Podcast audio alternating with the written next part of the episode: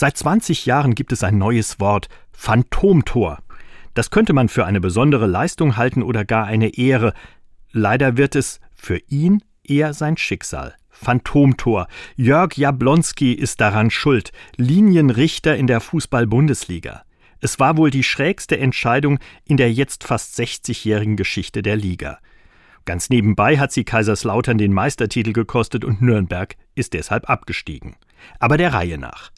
Jablonski signalisiert, dass der Ball von Thomas Helmer im Tor war.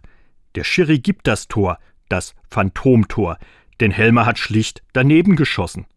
Pech für Jablonski, der es von der Seitenaußenlinie anders gesehen hat. Schiri und Linienrichter bekommen Morddrohungen und werden unter Polizeischutz gestellt. Fußballfans verstehen da manchmal keinen Spaß. Auch heute nach 20 Jahren liegen im Fangedächtnis noch die Nerven blank. Kein Wunder, dass Schiedsrichter und Schiedsrichterinnen einen undankbaren Job haben. Gnadenlos werden sie für ihre vermeintlichen Fehler beschimpft. Fairplay geht anders. Von Vergebung will ich da gar nicht erst reden.